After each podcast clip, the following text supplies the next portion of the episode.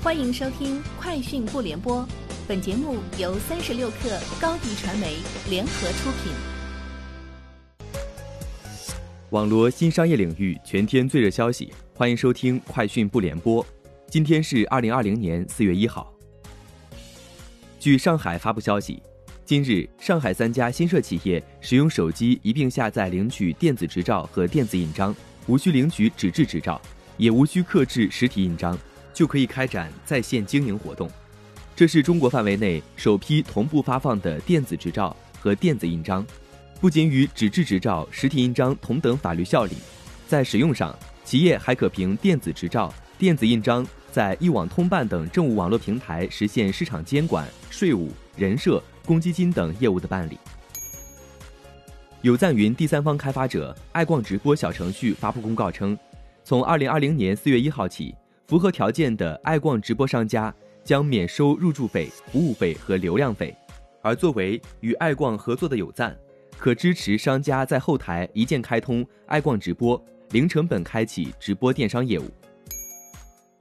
中国移动香港公司宣布，今天凌晨正式在港启动 5G 服务，并推出 5G 商用套餐，成为香港首个为个人和企业客户提供 5G 网络体验的运营商。今天零时，中国移动香港公司举办了倒计时活动，邀请客户打通第一个 5G 商用电话。天眼查数据显示，三月三十一号，饿了么的运营主体上海拉扎斯信息科技有限公司发生经营范围变更，新增职业中介活动、食品经营、酒类经营、家政服务等。上海拉扎斯信息科技有限公司成立于二零一零年七月。由杭州阿里巴巴创业投资管理有限公司全资控股。天眼查数据显示，三月二十七号，饿了么关联公司拉扎斯网络科技上海有限公司发生经营范围变更，新增仓储服务、危险品除外、智能仓储装备、智能机器人销售等。三十六氪获悉，苹果 CEO 蒂姆·库克在微博发文称，新冠病毒疫情期间，中国展示了令人钦佩的精神和应变力。非常感谢我的团队、合作伙伴和客户在这些充满挑战的时刻给予的支持。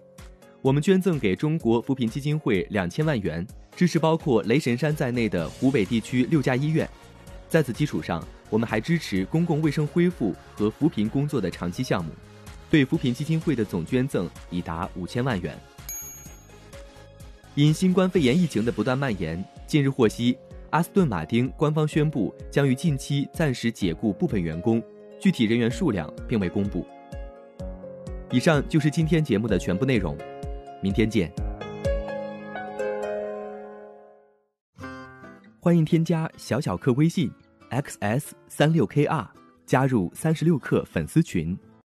高迪传媒为广大企业提供新媒体短视频代运营服务，商务合作请关注微信公众号。高迪传媒。